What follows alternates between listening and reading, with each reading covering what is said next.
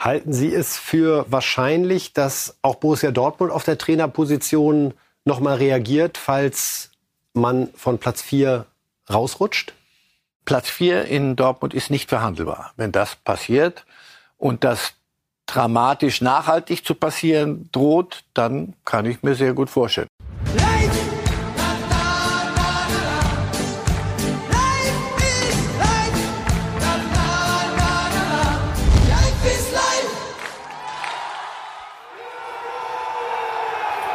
Da ist das erste Ding für Jürgen Klopp auf seiner Abschiedstournee mit Liverpool. Herzlichen Glückwunsch zum Sieg im League Cup für Liverpool, für Klopp, für den Torschützen des 1 zu 0, der Van Dijkies und die Liverpooler glücklich gemacht hat. Ja, es war ein furioses Spiel, mit dem wir Sie hier begrüßen wollen bei Reif ist live. Die Premier League hat gewissermaßen die Muskeln spielen lassen am Ende einer Woche, die ja geprägt war hier in der Bundesliga von der Absage an einen möglichen Investor. Ich kann Ihnen sagen, mir fiel gestern die Entscheidung sehr leicht, ob ich Bundesliga gucke oder dieses Duell zwischen Liverpool und Chelsea. Es war eins der besten Fußballspiele in dieser Saison. Also, die Qualität in England stimmt. Bei uns sind die Stadien aber auch voll und Marcel Reif ist im Stadion. Im Studio. Im Stadion auch mitunter. Mitunter. Mitunter. Jetzt hier aber ganz sicher. Es ist gut gelaufen an diesem Wochenende für die Trainer, bei denen der Abschied im Sommer feststeht. Xavi gewonnen, gewonnen. Tuchel gewonnen, Tuchel. Klopp gewinnt den ersten Pott. Ist das vielleicht die neue Strategie und wer folgt hier möglicherweise als nächstes? So, dann, äh, die, die, die wissen jetzt schon immer, wie sie die Lücken dann im Sommer schließen sollen. Jetzt wollen sie weitere aufreißen. Nein, aber das, hat, das hatten wir ja hier mal besprochen, dass Klopps also die, beiden anderen, Xavi geht, weil er, weil er wirklich die, den, den, sagen wir mal so, bevor er kaputt geht, in, in Barcelona geht er. Xavi Hernandez, nicht Xavi Alonso. Und Tuchel geht in, in, in, in beiderseitigem Einvernehmen. So. Aber Klopp geht, weil er sagt, die Reise ist zu Ende. Und das kann ja lahme Enden hervorbringen oder aber so die rennen noch mal, noch mal ein, noch mal einen Kilometer mehr und äh, danach sieht's aus. Also schon ziemlich brillant. Wir werden am Ende der Sendung, liebe Fußballfans, die Tore beziehungsweise das Tor und auch das aberkannte Tor Ihnen hier nochmal zeigen. Auch am Ende der Sendung, darum lohnt es sich wirklich dran zu bleiben, ein Ronaldo-Skandal aus Saudi-Arabien. Jetzt bleiben wir aber zunächst mal in der Bundesliga und zwar beim FC Bayern, bevor wir dann zu Dortmund kommen. Einen schönen Mix haben mit wütenden Darmstädtern, einem Baumgart-Sieg, das Groß-Comeback in der Nationalmannschaft natürlich und wie gesagt internationaler Fußball. Jetzt aber zunächst die Bayern, die 2 zu 1 gewonnen haben gegen Leipzig nach drei Niederlagen in Serie. Und wir hören mal Thomas Tuchel zu im Gespräch mit meinem Kollegen Christian Falk. Thomas, ähm, die Trennung jetzt zum Sommer hast du beschrieben mit äh, Klarheit bringt Freiheit. Hast du die Freiheit heute auf dem Platz gesehen? Ich habe eine gute Leistung gesehen in der ersten Halbzeit, wo wir vergessen haben, die Tore zu machen. Wir hätten 1-2-0 führen können, hochkarätige Torchancen. Mehr und klare Torchancen kriegst du wahrscheinlich nicht auf dem Niveau gegen eine Champions League-Mannschaft. Klar, in einem späten Tor sehr emotionalen, schweren Sieg eingefahren. Kapitäne Thomas Müller und Manuel Neumann haben gesprochen, haben auch sehr viel Schuld an der aktuellen Situation auf die Mannschaft genommen. Sie müssen sich hinterfragen. Julian Nagelsmann ist letztes Jahr gegangen worden, äh, jetzt die Auszeit äh, für dich dann im Sommer. Sagt es auch was über die Mannschaft aus? Ist sie untrainierbar? Hm. Äh, zuerst mal, wenn, wenn Manu und Thomas das sagen, freut mich das, weil ich spüre das auch so. Ich sehe kein Problem zwischen uns und, und sie sind normal die, die Kapitäne und, und die, die Führungsspieler.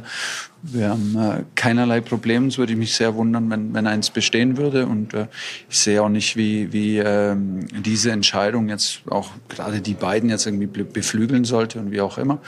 Ähm, die Analyse werde ich nicht öffentlich machen. Meine Analyse steht. Ich habe die intern gesagt. Es ist eine sehr selbstkritische Analyse und äh, Entscheidung ist getroffen, braucht man nicht mehr hinterfragen. Erster Schritt ist gemacht, aber äh, es ist müßig. Wir müssen nachlegen, nachlegen, nachlegen. Soweit Thomas Tuchel. Herr Reif, wir kommen gleich nochmal zu seinen Aussagen von der Pressekonferenz am Freitag, die ja auch grundsätzlicher waren. Bleiben wir einmal noch bei dem Leipzig-Spiel. Wie haben Sie Thomas Tuchel da erlebt während des Spiels danach? Hatten Sie den Eindruck, das ist ein anderer Tuchel? Befreiter. Auch nicht, äh, das Spiel war erstens mal danach. Also das, äh, davon müssen wir schon auch noch ein bisschen abhängig machen. Und das, das will er ja. Und er will es genau in die Richtung jetzt äh, verengen. Pass auf, es ist, die Entscheidung ist getroffen. Also jetzt noch mal, äh, gab es die Option, die Option? Nein, einfach mal, die Entscheidung ist getroffen. Jetzt wollen wir mit allen Kräften, hat er ja gesagt, die Saison zu Ende bringen mit vereinten Kräften. Und das Spiel war ganz okay. Das war noch nicht, nicht wie das, das, die, die Antwort auf alle Fragen, aber das Spiel war sehr okay im Vergleich zu, zu dem, was vorher war. Wirkten, die Mannschaft wirkte, weiß ich nicht, mir fällt auch nichts Besseres ein, befreiter. Das, das, das benutzen sie ja ständig, das Wort. Diese Freiheit haben die Spieler ja selber auch vorher. Wir haben sie nicht frei genug im Kopf, wir sind nicht frei genug zu zocken, wir sind nicht frei, frei, frei. Wir sind ein freies Land, aber gut. Und er wirkt auch so ein bisschen klarer in sich. Da kommt auch keine Expected Goals mehr, GX, Y, Z3, keine Holding Sixten, gar nichts. Das, ich glaube, das tut, tut ihm gut jetzt gerade so ein Spiel. Manuel Neuer wurde gerade angesprochen, der Kapitän des FC Bayern, der hat sich sehr selbstkritisch geäußert und finde ich macht noch mal einen spannenden Gedanken auf, dass es jetzt mit Flick Nagelsmann und Tuchel jeweils vorzeitig endete. Es war ähm, eine schwierige Woche für uns alle. Und äh, ich habe viel nachgedacht, viel äh, auch äh, ja, hinterfragt, äh, persönlich natürlich und äh, das, was wir vielleicht falsch gemacht haben weil auf andere zu zeigen und äh, zu sagen, äh, die sind schuld oder das Trainerteam, ist natürlich immer leicht. Aber ich glaube, wir stehen alle in der Verantwortung, weil wir auch äh, erfahrene Spieler haben, äh, ob es jetzt ein Hansi Flick, äh, Julian Nagelsmann, Thomas Tuchel. Äh, wie viele bessere deutsche Trainer haben wir denn? Also das ist schon Top-Niveau und ähm, am Ende gehören wir als Mannschaft, als Spieler auch dazu. Und äh, das ist bitter, dass, es, äh, dass man sich da nichts aufbauen konnte. Mir tut es auch leid äh, für das äh, Trainerteam, aber dennoch ähm, ist es jetzt so ähm, und äh, wir haben das gemeinsam verbockt. Ist dem was hinzuzufügen? Dann und, gerne jetzt. Und Kovac und Ancelotti? Auch gute Leute. Gar nicht mal so schlecht, offenbar. Äh, Carlo Ancelotti, Kovac, das war, das, das, da war von Anfang an war da irgendwie Sand im Getriebe. Aber Ancelotti wegbeißen, naja, das machen andere ein bisschen anders. Also ja, hat er völlig recht und das ist gut so. Das willst du auch hören, weil sonst können wir den Laden dicht machen. Also wenn du nur auf Tuchel zeigst und der hat sich ja auch, er sagt er selber, selbstkritisch in der Analyse ein paar Dinge gefunden, die er viel möglicherweise anders machen würde heute in der Rückschau. Aber dass die Herrschaften auf dem Platz äh, völlig frei und sauber aus der Geschichte rauskommen, das kann nicht sein durchaus möglich, dass dieser Tuchelschritt dazu führt, dass diese Selbstreflexion auch bei den Spielern stärker eintritt. Man könnte ja denken, dass das schon nach Nagelsmann hätte passieren müssen, wo ja auch klar war, dass die Mannschaft ihren Teil hat. Es ist ja nie nur der Trainer, sowie auch nie nur die Mannschaft schuld. Aber der Trainer trägt halt die Verantwortung. Ich glaube, das ist wurscht.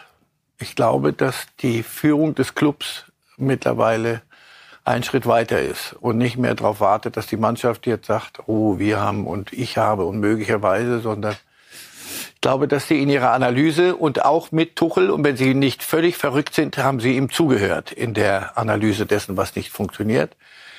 Und wenn sie nicht völlig blind sind, haben sie es zum großen Teil ja auch selber gesehen. Also das kann ja, der, der, Tuchel ist ja nicht ständig auf den Platz gesprungen und hat sie daran gehindert, frei Fußball zu spielen um es jetzt mal ins andere Extrem zu, zu treiben.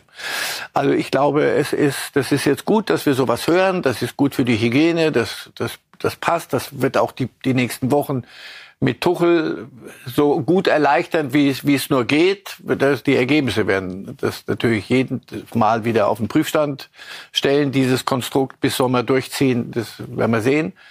Also, das ist eher Kosmetik. Ich glaube, die, die Operation wird stattfinden und dieser Kader wird so nicht im nächsten Sommer wieder zusammenkommen.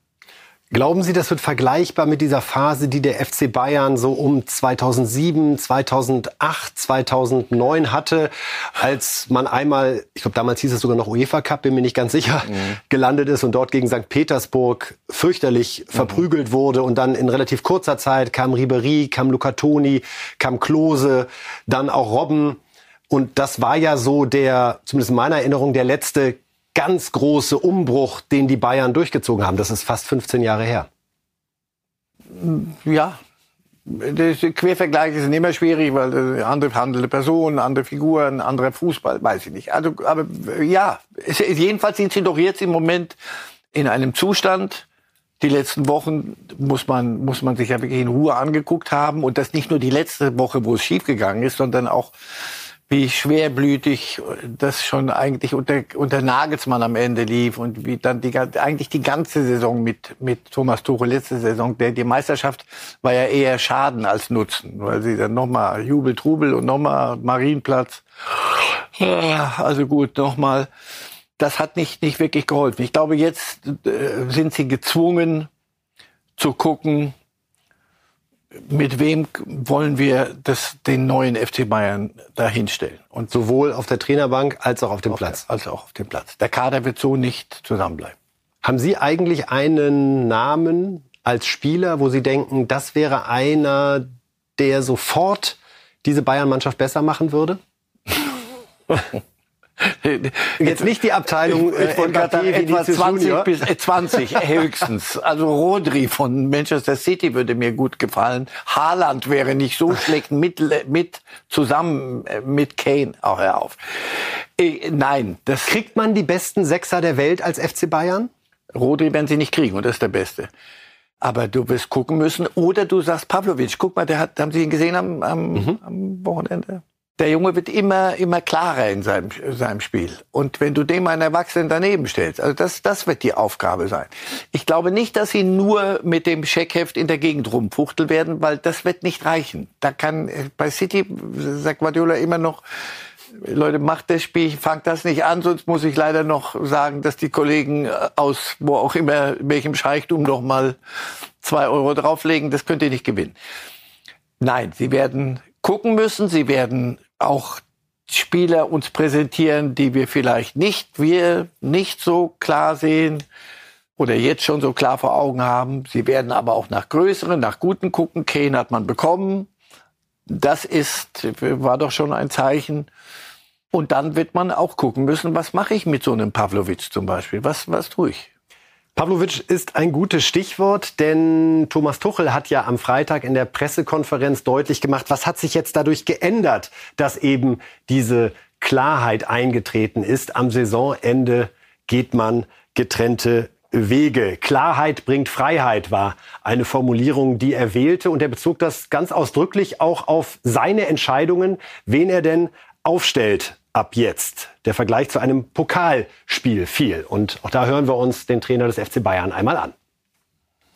Meine, meine, also die Entscheidungen auch für einen Trainer äh, sind natürlich jetzt auch von einer größeren Freiheit geprägt, weil äh, ich weiß, dass es, dass meine Entscheidungen, auch wenn, wenn du brauchst eine Entscheidung nicht mehr abwägen, was das für eine Langzeitwirkung hat die Entscheidung ist eigentlich, kann jetzt alles, jetzt kann endgültig und äh, mit absolut 100 Prozent alles wie ein, wie ein Pokalspiel gecoacht werden, ähm, von Spiel zu Spiel. Denn das ist die, die, sagen wir mal, eine, eine, eine, eine Kaderentscheidung, eine Auswechslung, eine Einwechslung, eine, eine, eine Startelf und sonst was hat jetzt für mich persönlich keine, keine, keine Langzeitwirkung mehr. Wie wirkt sich das aus auf die, die Chemie? Wie wirkt sich das aus auf den Spieler? Was passiert dann in der Vorbereitung? Will der Spieler dann im Sommer gehen, wenn das jetzt wieder in einem wichtigen Spiel oder sonst was? Das fällt alles weg. Das, äh, wie gesagt, also da, da gibt's ja auch äh, genug Beispiele, wo das, wo das, äh, wo das hilft, wo das einem Trainer hilft und dann vielleicht auch einer Mannschaft hilft. Da scheint er ja richtig zu frohlocken. Sind ja. Gleichzeitig leite ich daraus ab, wie eingeschränkt müssen sich Trainer fühlen in ihren Aufstellungsentscheidungen. Ich habe mir das ein bisschen schlichter vorgestellt. Also ich gucke, was führt am Samstag zum Erfolg. Naja, wenn einer, Aber das mag naiv sein. Ja, da komme ich gleich zu. Wenn, wenn du, wenn du weißt, du hast noch einen Dreijahresvertrag und baust und äh, baust auf und baust ab bei einem langsam und bei anderem. So. Das ist was anderes. Ich, ein kleiner Widerspruch. Was, was ist denn das, das Charakteristikum eines Pokalspiels? Das zählt nur das Ergebnis an dem Abend. Da würde ich leicht widersprechen wollen. Ja, man kann das jetzt coachen wie, ein, wie jedes Pokalspiel, nur was sollte man dann? Gewinnen? Ah, am Abend dann das Pokalspiel gewonnen haben und in die nächste Runde einziehen.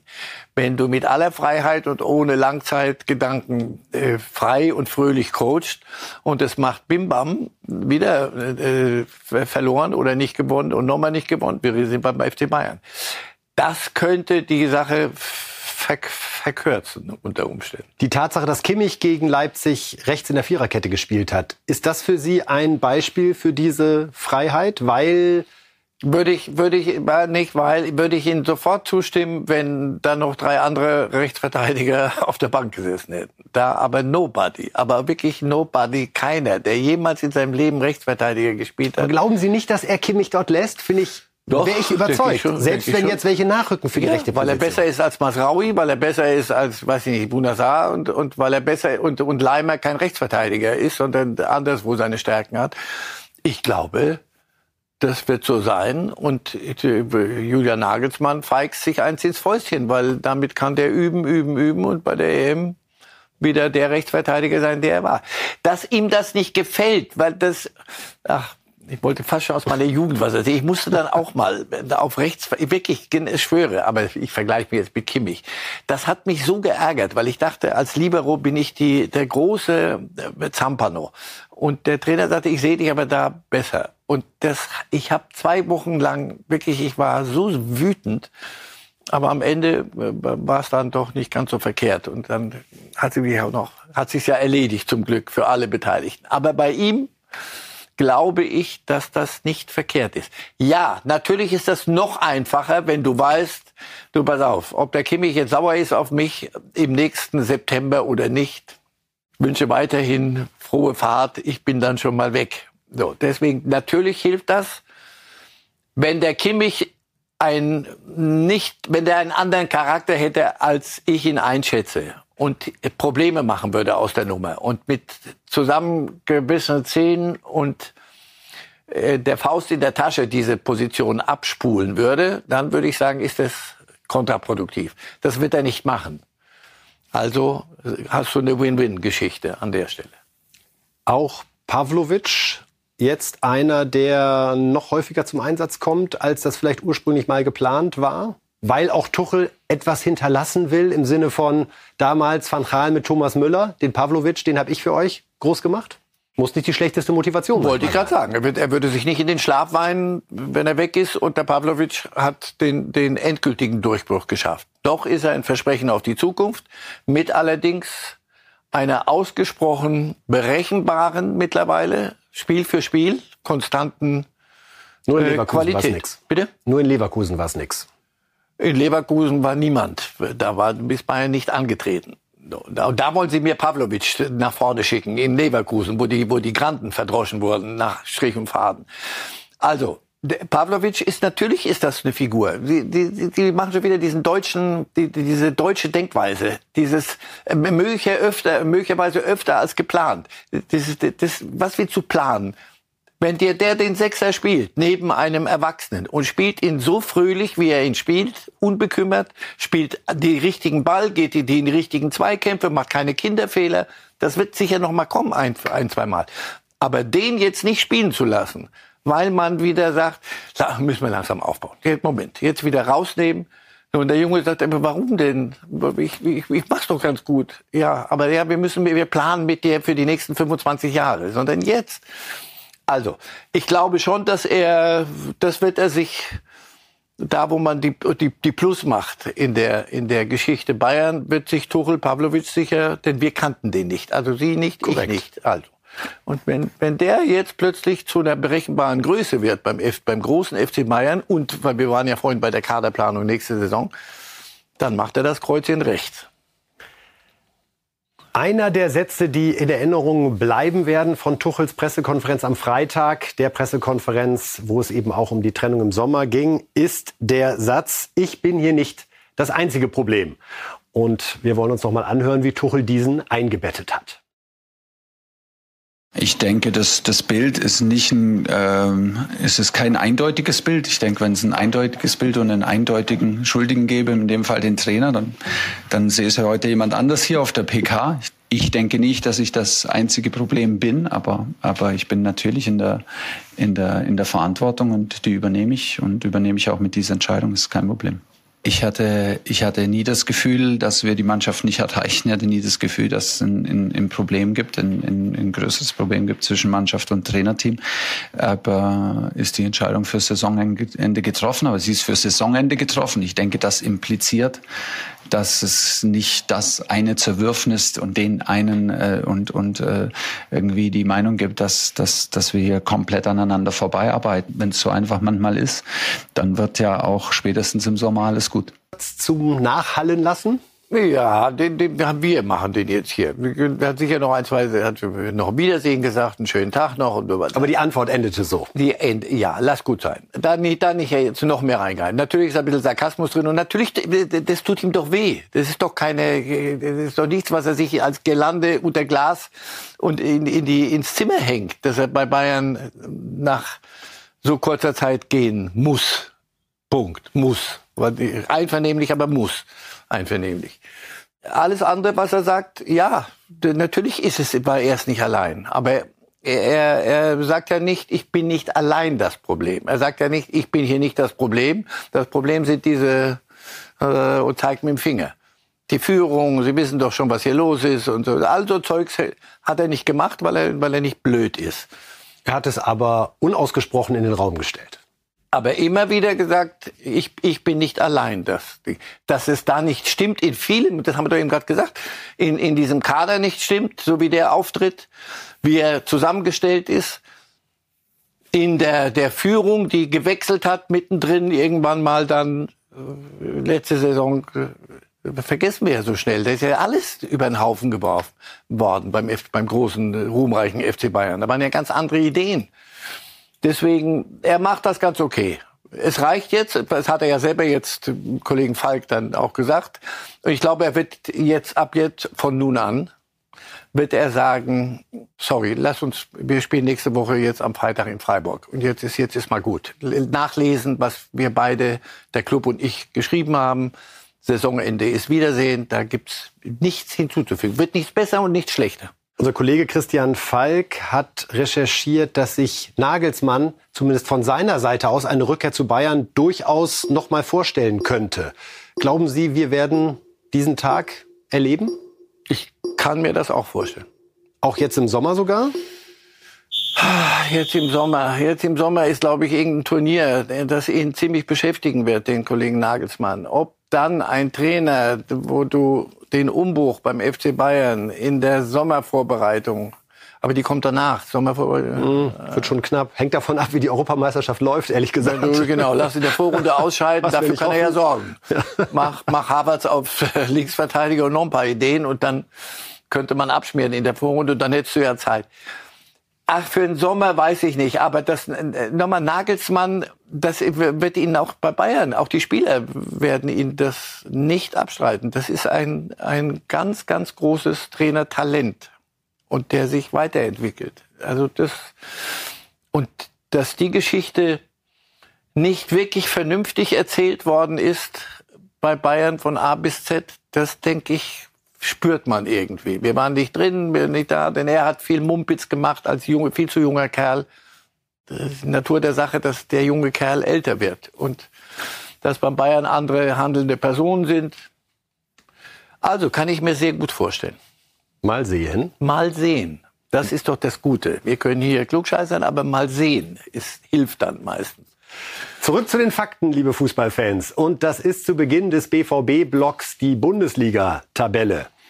Dortmund verliert gegen Hoffenheim tatsächlich 2 zu 3, nachdem es letztes Wochenende auch schon nur ein 1 zu 1 in Wolfsburg gewesen ist. Und wir sehen, Herr Reif, dass die Teilnahme an der Champions League weiterhin sehr, sehr unsicher ist. Stuttgart äh, wird es nicht fassen, dass ein 1 zu 1 gegen Köln sie sogar noch zum Gewinner des Spieltages mhm. gemacht hat. Also vorne Leverkusen, Bayern beide gewonnen. 61 Punkte, 53 Punkte. Dann Stuttgart Dritter mit 47. Dortmund Vierter mit 41 und Leipzig Fünfter mit 40 Punkten. Hören wir doch einfach, was der Trainer sagt. Mhm. Immer eine gute Idee Erst recht nach Niederlagen, weil spannend ist, wie Trainer das analysieren. Also Edin Terzic über das 2 zu 3 des BVB gegen Hoffenheim. Ja, sehr enttäuschend, weil wir natürlich die Ergebnisse verfolgt haben. Wir kennen die Situation in der Tabelle und äh, wir wollten heute einen, einen, guten und einen wichtigen Schritt nach, nach vorne machen, um halt den vierten Platz erstmal für, für diesen Spieltag ähm, noch, noch klarer in unsere Hand äh, zu nehmen. Und das ist uns leider nicht gelungen und besonders bitter, wie es dann entstanden ist, weil wir, glaube ich, zur Halbzeitpause eine verdiente Führung hatten und uns äh, hätten belohnen müssen für diese erste Halbzeit mit einer annähernd guten zweiten Halbzeit. Und das ist das, was uns nicht gelungen ist. Wir wüssten, es war ein, ein wichtiger Spieltag, äh, besonders nach den Ergebnissen, aber wir wissen auch, dass jetzt noch elf weitere Spieltage auf uns warten. Ja, dieses Gefühl BVB, Herr Reif, das eigentlich mit einem eigentlich ganz gut unterlegt war, so will ich es mal formulieren, als dass äh, so die Einbindung von Shahin und Bender möglicherweise da was aufgebrochen hat, so ein bisschen Anspannung und Druck rausgenommen hat. Es ging ganz gut los. Aber jetzt diese Spiele und ein Trainer, der nicht so klingt, als wüsste er genau, was er jetzt ändert, damit es dann doch mal dauerhaft besser wird. Ja, wir haben hier den, den, den friedlichsten Teil der PK rausgenommen. Der hat sich relativ, der war richtig bedient nach dem Spiel. Im Interview bei The Zone, da hat der da war der kurz davor, Namen zu nennen, die wirklich Zeugs zusammengespielt haben, hinten in der Abwehr mit Querpässen und die den Gegner dann richtig nochmal reingeholt haben in die Partie. Die, die, die, die Tabelle, äh, weil Leipzig verloren hat, äh, ist man noch vor Leipzig. Leipzig hat aber, glaube ich, beim FC Bayern gespielt, während der BVB zu Hause gegen Hoffenheim verloren hat. Und wenn Sie sich die, wir haben noch elf Spiele, das stimmt, Herr Terzic, aber mal geguckt, wer, wer da noch alles kommt. Im Dortmund Gegensatz, hat noch alles. Im Gegensatz zu Leipzig zum Beispiel, wenn wir das als Zweikampf sehen wollen. Und ich glaube, darauf wird es hinauslaufen.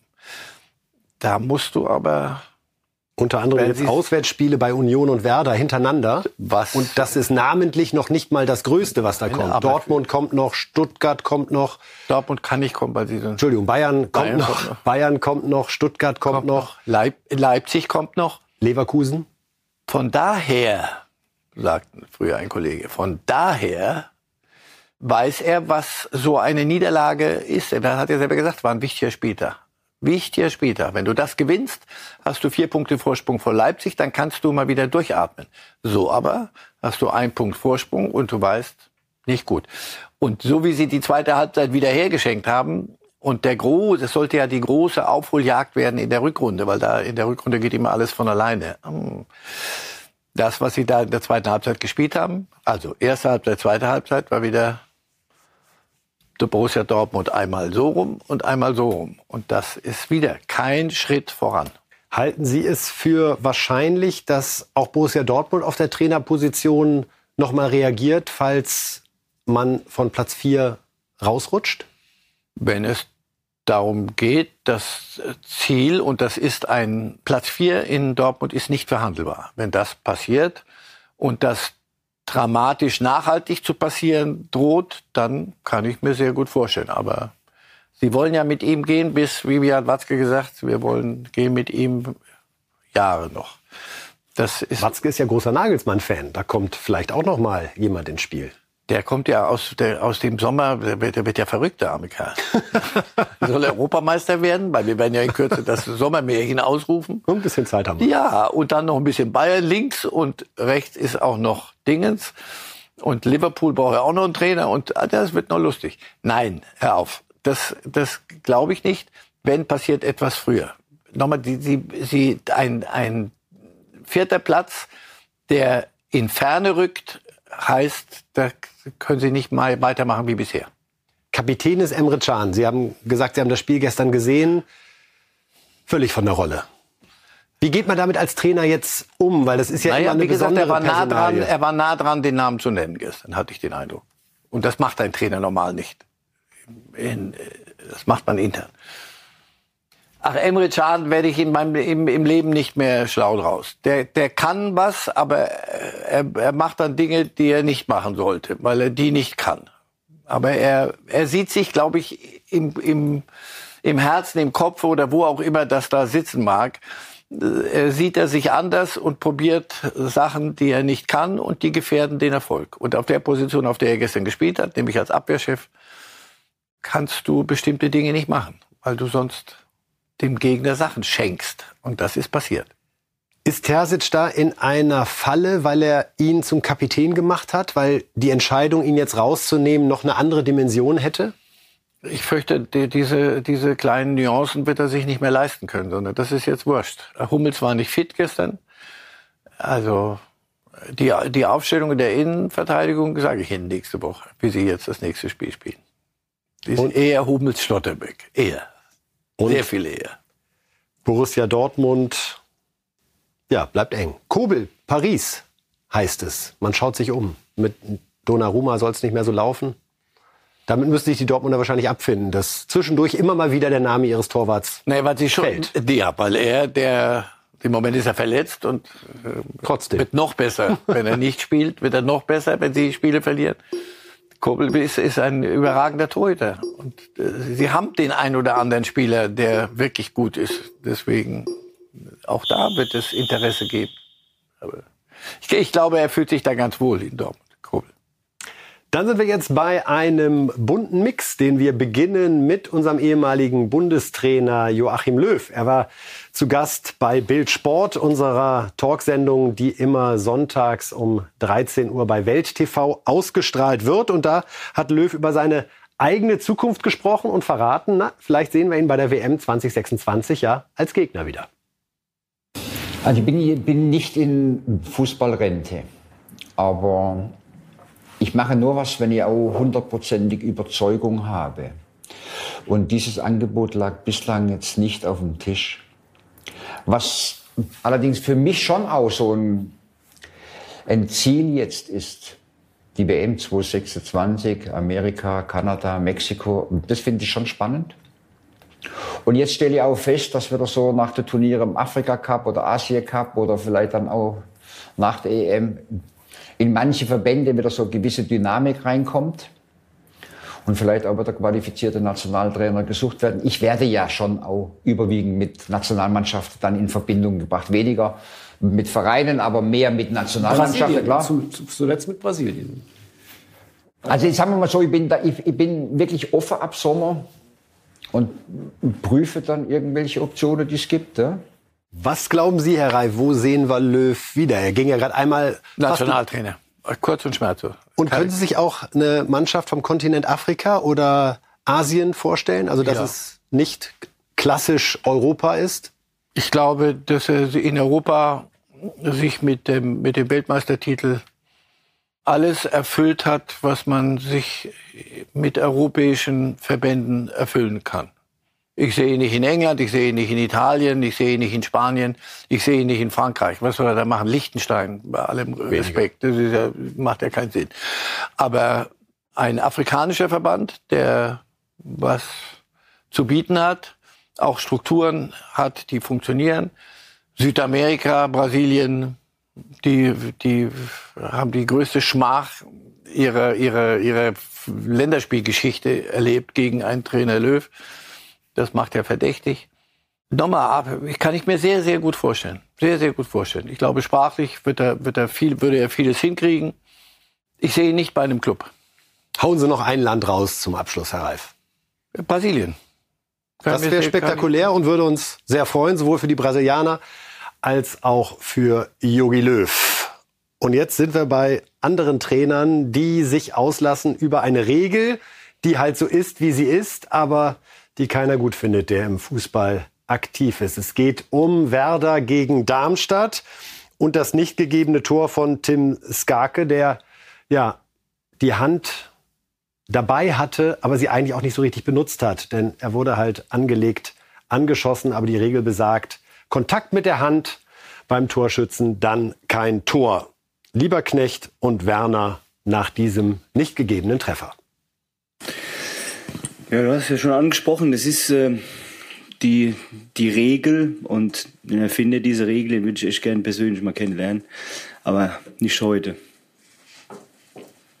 Ja, ähm, ich glaube, beide haben recht. Also wenn man sagt, die Regel ist jetzt äh, nicht nicht gerade geil oder für die, die Fußball spielen, ist es, glaube ich, schon so, dass man mit Absicht oder nicht Absicht deutlich mehr anfangen kann.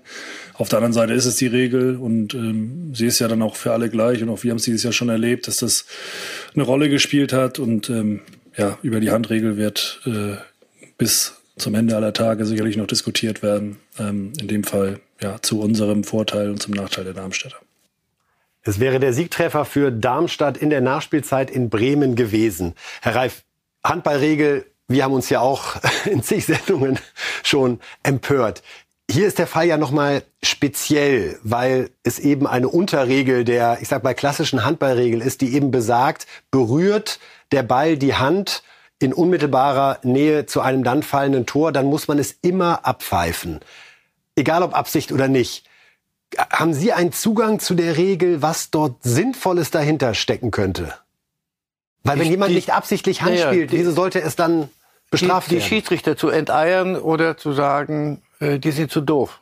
Und die Schiedsrichter sind zu doof, denen können wir nicht zutrauen, dass sie als Fuß Teil Mitglieder einer Fußballfamilie äh, beurteilen können, hier will einer ein Tor verhindern oder ein Tor erzielen und verschafft sich einen Vorteil.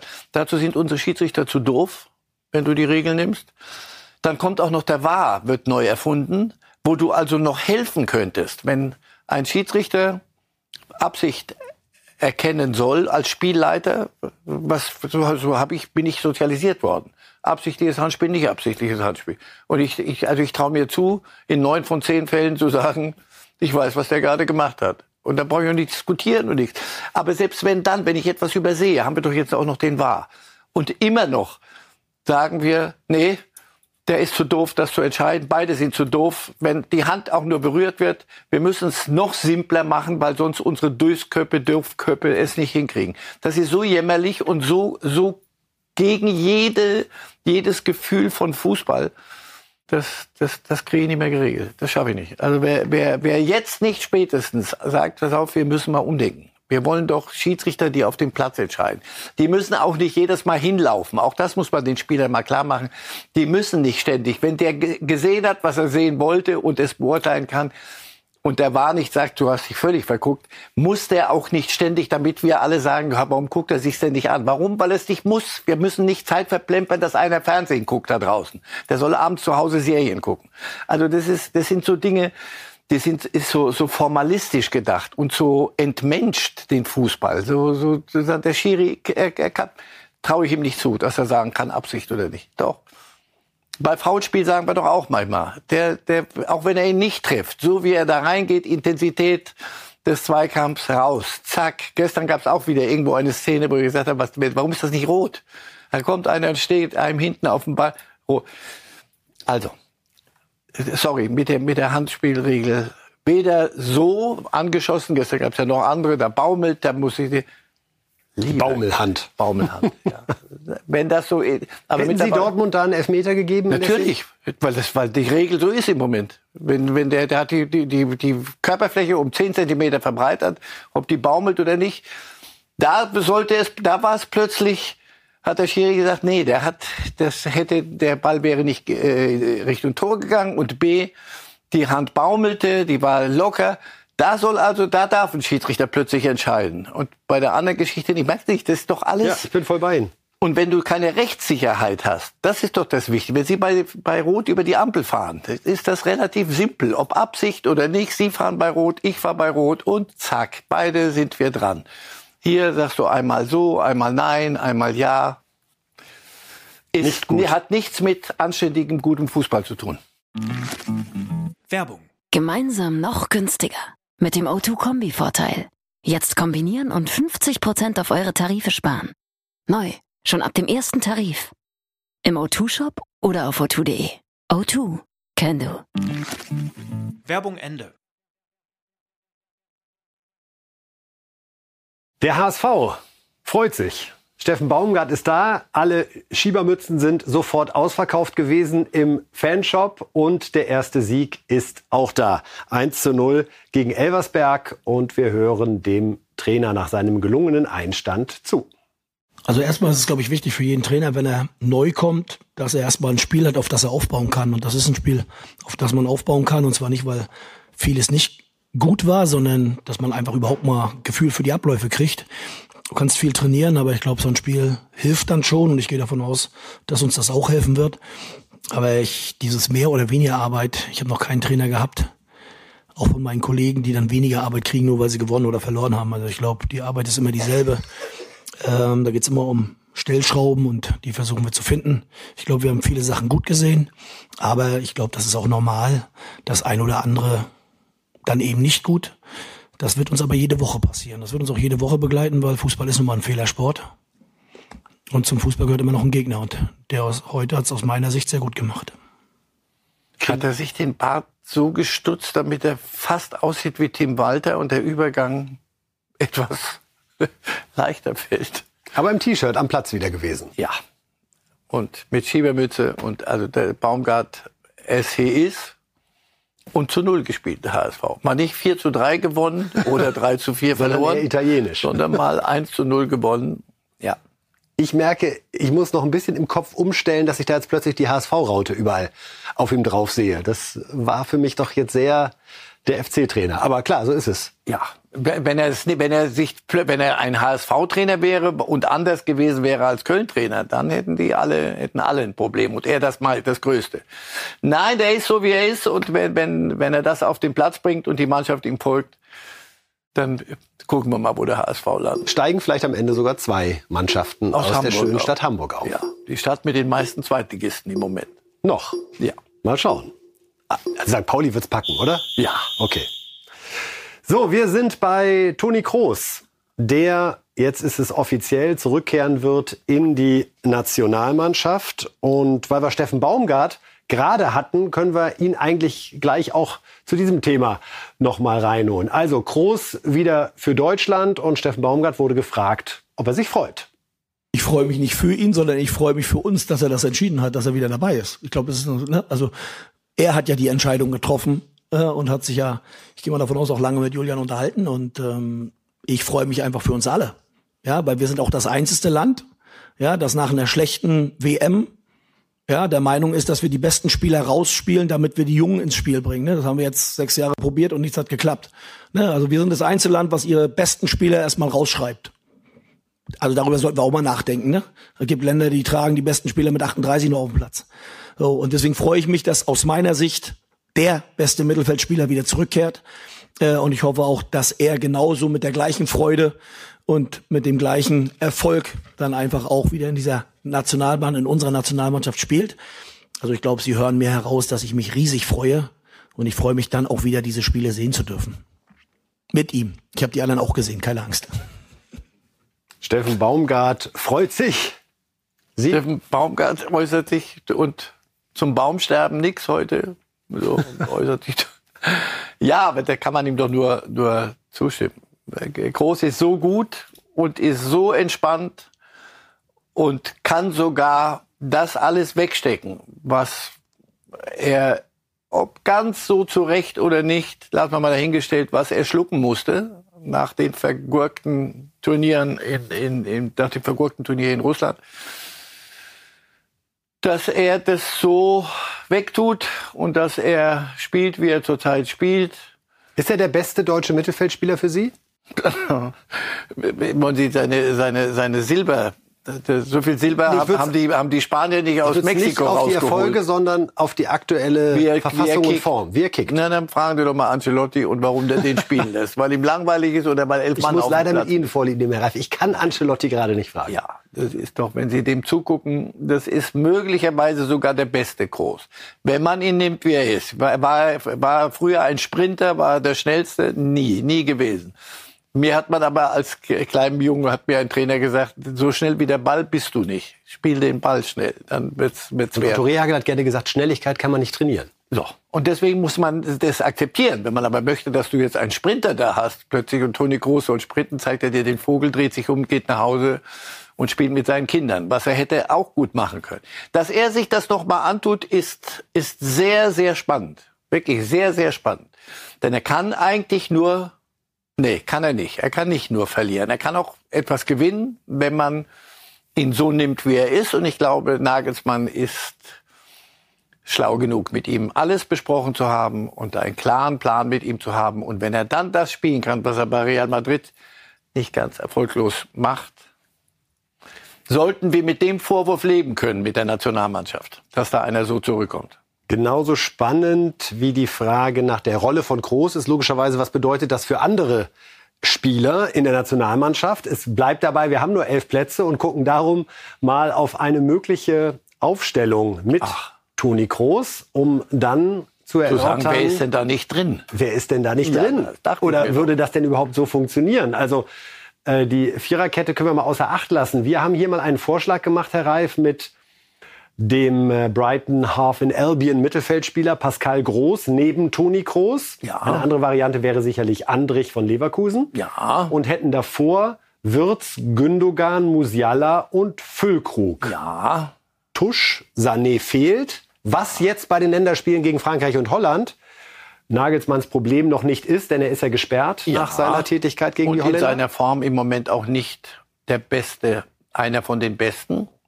Wir haben jetzt gerade, nehmen wir mal an, nehmen wir mal an, das ist ja das Schöne. Wir können ja annehmen, Sané ist in Topform. Ja. Wird es dann eher für Gündogan eng oder für Musiala oder für, für Sané? Wirtz oder einer von denen. Natürlich können da, das ist doch die, über die reden wir da Einer vorne. zu viel.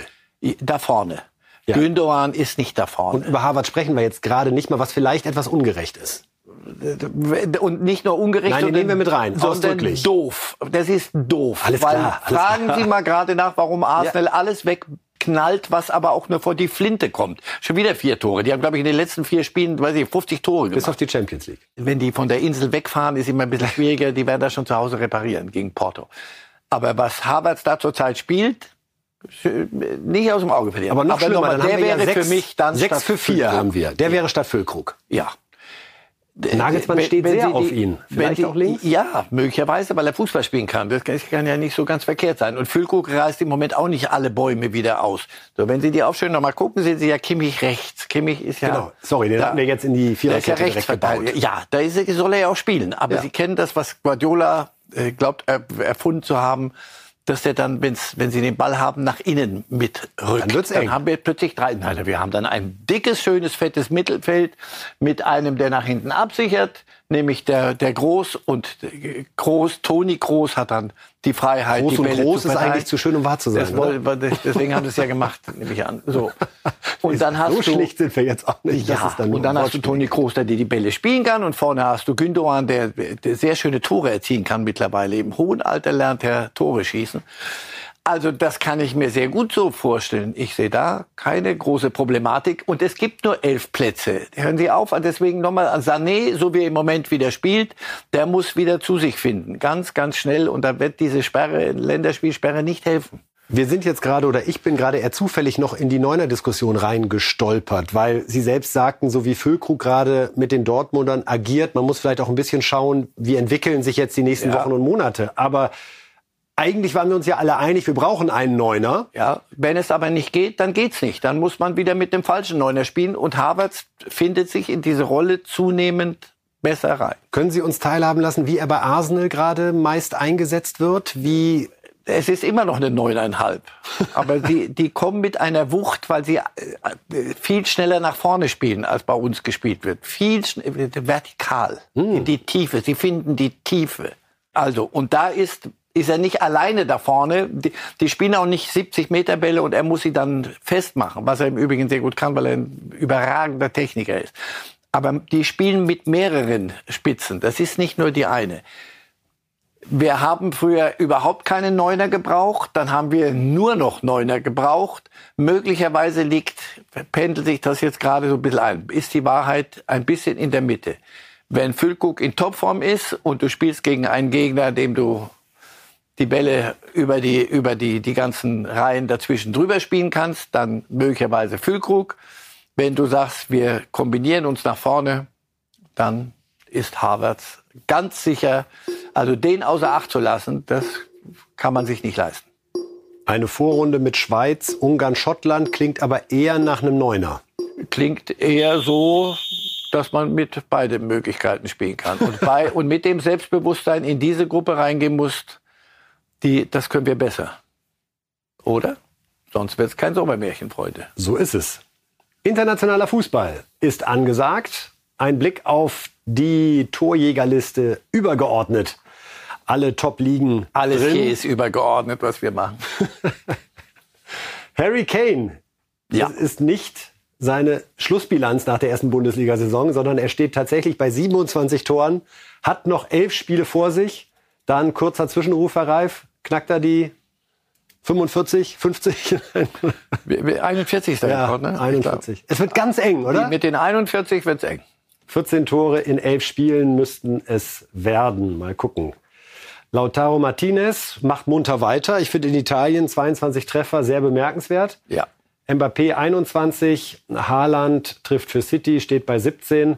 Und Jude Bellingham, der falsche Sechser, Achter, Neuner, verteidigt seine Spitze in Spanien mit aktuell 16 Toren. So, jetzt wollen wir aber kommen zu dem Titel, der in England vergeben wurde. Während wir hier noch mit Nachtfrost zu kämpfen haben, äh, wird dort schon der erste Pokal vergeben. Das Finale um den League Cup ja immer sehr, sehr früh in Wembley war's und ja, man war sehr gespannt, wie Jürgen Klopp, der ja immer ein bisschen damit zu kämpfen hat, wie erfolgreich er Finals gestalten kann. Äh, denn da gab es auch einige Niederlagen neben vielen großen Triumphen. Äh, alle waren gespannt, wie das jetzt gegen Chelsea laufen würde.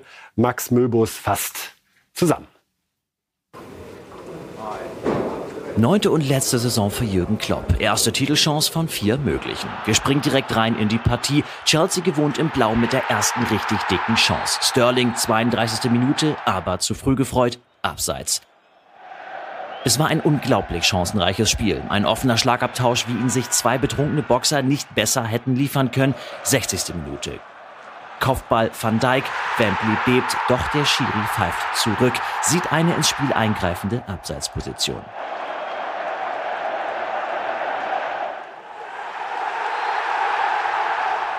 Verlängerung. Chelsea hat jetzt mehr vom Spiel, doch in der 28. Minute der Nachspielzeit Ecke für die Reds. Wieder Van Dijk und diesmal zählt's. Chelsea verliert sein sechstes nationales Pokalfinale in Folge und Jürgen Klopp macht den ersten Schritt Richtung Quadrupel. Ja, Campeone. Es könnte so eines dieser Märchen werden, die so mit Ansage in eine Rückrunde reinlaufen, oder? Gerade Van Dijk war es ja auch, der gesagt hat, also richtig angefasst, wir werden alles dafür tun, dass Jürgen Klopp hier einen großartigen Abschied bekommt. Die erste von vier Titelchancen genutzt. Und das ist die Ansage von Klopp gewesen. Ich gehe, im, im Sommer ist Schluss. Und das ist die Ansage von Van Dijk. Und Ansagen sind dann lustig, wenn sie darauf Taten folgen. Dieser Pokal, der, dieser, dieser League Cup ist nicht das, das Hauptziel in England. Aber wenn du es gewonnen hast, ist es super. Wenn man dann nach Wembley fährt, merkt man, wie plötzlich es kriegt das eine eigene Dynamik und das zu haben ist fühlt sich jetzt auch gut an, glaube ich, oder? Wenn man in die wir letzten gesehen drei Monate wie er- geht. Ja. Wenn ich gesehen habe, wie Klopp, wie Klopp gejubelt hat, extrem kann man sagen, komm, League Cup, also komm, wir haben ja noch andere Ziele. Aber der, natürlich ist das nicht ganz ohne Risiko zu sagen, ich mache Schluss im Sommer. Wenn da noch eine Saison so lang und mit Er so war ja auch bei der Pokalübergabe direkt dabei. Habe ich so, glaube ich, auch noch nicht Nee, gesehen, dass ja, äh, die Mannschaft ihn dazugeholt hat und er gemeinsam mit Van Wissen wir Dijk nicht, aber ich glaube alles, was ich da sehe im Moment. Da, ist, da muss ich nichts hinterfragen. Der, er wollte das so. Ich halte das für einen genialen Schachzug. So genial, so originell ist es nicht. Er ist hopp oder top gegangen. Ich sag's jetzt. Äh, Lame Duck, wer bei mir auf die Idee von Lame Duck kommt, na, dem gucke ich mir genauer an. Die Mannschaft liefert's ab. Und zwar nicht nur in dem Finale jetzt hier und der Rest läuft so, sondern die spielen jetzt am Mittwoch, glaube ich, schon wieder gegen Southampton im FA Cup. so. Und am Wochenende wieder in der Liga, da führen sie die Liga an. Von daher, Liverpool und Klopp, das äh, schmeckt so nach einem Sommermärchen am Ende. Titelprognose zwei oder drei oder vier. Europa League interessiert auch keinen, es sei denn, du gewinnst sie. Ja, na klar, wenn du sie gewinnst, dann hast du äh, zwei. Also in der Liga wird spannend, weil Arsenal wirklich gut ist, weil City, City. City, äh, City wird nicht nachlassen. Ähm, FA Cup haben sie die, die mit die größte Chance, glaube ich, jetzt nochmal mit dem Schwung. Das ist bald soweit und Southampton Zweitligist. Also das müsste man schaffen. Könnten drei Titel werden, wirklich. Vielleicht vier. Schauen wir nach Spanien, liebe Fußballfans. Dort war Liga-Alltag angesagt, aber viele Tore für Barcelona gegen Getafe. Marcel Weyer hat das Spiel für Sie zusammengefasst. Der FC Barcelona kämpft weiter gegen das eigene Formtief. Zu Hause gegen Getafe soll es mal wieder mit einem glanzvollen Sieg klappen. Kunde auf Rafinha, das 1 zu 0 nach 20 Minuten. Das erste Tor für den Brasilianer nach seiner langen Verletzungspause. Unter der Woche gegen Neapel mangelte es den Katalanen an offensiven Ideen. Gegen Getafe ein ganz anderes Bild. Christensen, der wie schon in der Champions League auf der 6 spielt, startet durch und liegt quer für Joao Felix. Die Blaugrana an diesem Nachmittag mit viel Offensivdrang und etwas Glück. Über Umwege landet der Ball vor den Füßen von De Jong. Das 3 zu 0 nach knapp einer Stunde. Die Entscheidung. Einen gibt es aber noch. Winterneuzugang Vitor Roque scheitert zunächst an David Soria. Fermin Lopez nutzt den Abpraller. Ein am Ende verdientes 4 zu 0 und ein Mutmacher für die kommenden Aufgaben. Was, Herr Reif, überrascht Sie mehr? Dass Barca 4-0 gewinnt oder dass Lewandowski dabei kein Tor schießt? Beim letzten wollte er gerade, ne? Ja. Aber er ist da und der Platz, den die anderen haben, liegt daran, dass er immer noch einen Namen hat und immer noch torgefährlich ist und da muss man sich um ihn kümmern. Und das ist, das ist wieder Barca, wie sie es auch können. Und gegen Neapel waren sie lange Zeit hoch überlegen, hatten mehr Torchancen und das Rückspiel ist zu Hause. Also ich hoffe, dass sie Xavi Hernandez, der ja auch im Sommer aufhört, auch den Abschied muss ja nicht ganz so sein wie bei Klopp, das wird es wohl nicht werden, aber auch ein wenig versüßen. Sind sie ihm schuldig. Real Madrid gewann 1 zu 0. Auch da ein großer Name, der getroffen hat. Das Tor schauen wir uns schnell an. Gegen Sevilla gab's Modric, der ah, schön Ballannahme vorbeigelegt. Da kriegen Sie gleich ein Leuchten in den Augen. Herr ja, Reif, ne? sofort, weil es Abschiedstournee ist von Luka Modric. Einer der größten, war auch mal Weltfußballer, Gott sei Dank, und ist entsprechend besungen worden. Denn sonst, das ist ein Fußballer, wie es sie auch nur alle zehn Jahre gibt. Höchstens. Und der Also. hört auf, also geht im Sommer von Real. Und deswegen, ja, sie werden sich mit einer Meisterschaft verabschieden und der Champions League mal gucken. Glauben Sie eigentlich, dass Groß jetzt dann Schluss macht im Sommer nach der Europameisterschaft? Sie werden ihn belabern, noch ein Jahr zu machen. Und er wird sagen, weiß ich nicht, lass mal gucken. Ach ja, ja. Aber der zockt ja nicht, sondern der fragt sich wirklich, kann ich's noch, will ich's noch? Und wenn er so kickt wie jetzt, weiß ich, beantwortet sich's ja von selbst.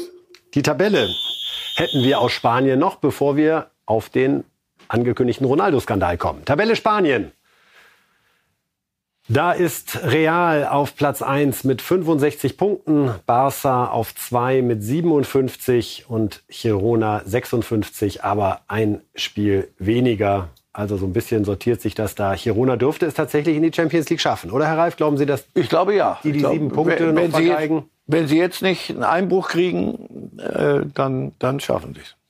Gut, dann schauen wir nach Saudi-Arabien, wo Cristiano Ronaldo derzeit immer wieder provoziert wird mit Messi-Rufen von den äh, gegnerischen Fans. Und das scheint durchaus Wirkung zu zeigen. Wir schauen uns zunächst noch mal sein 1 zu 0 gegen Al-Shabaab an für Al-Nassr. Da hat er getroffen per Elfmeter zur Führung in der 21. Minute.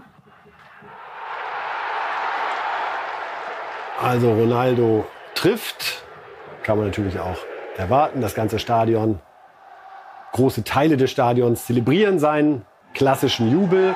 Und dann jetzt nach Spielende, Herr Reif, jetzt schauen wir noch mal der Jubel, da kommen die Messi-Rufe. Und dann so eine Geste ah, von einem mehr, mehr, mehr, mehrmaligen Weltfußballer, Champions League-Sieger unter der Gürtellinie. Warum? Lassen Sie uns nach Hause gehen. Ist das so? Es wird ermittelt gegen ihn. Zu Recht?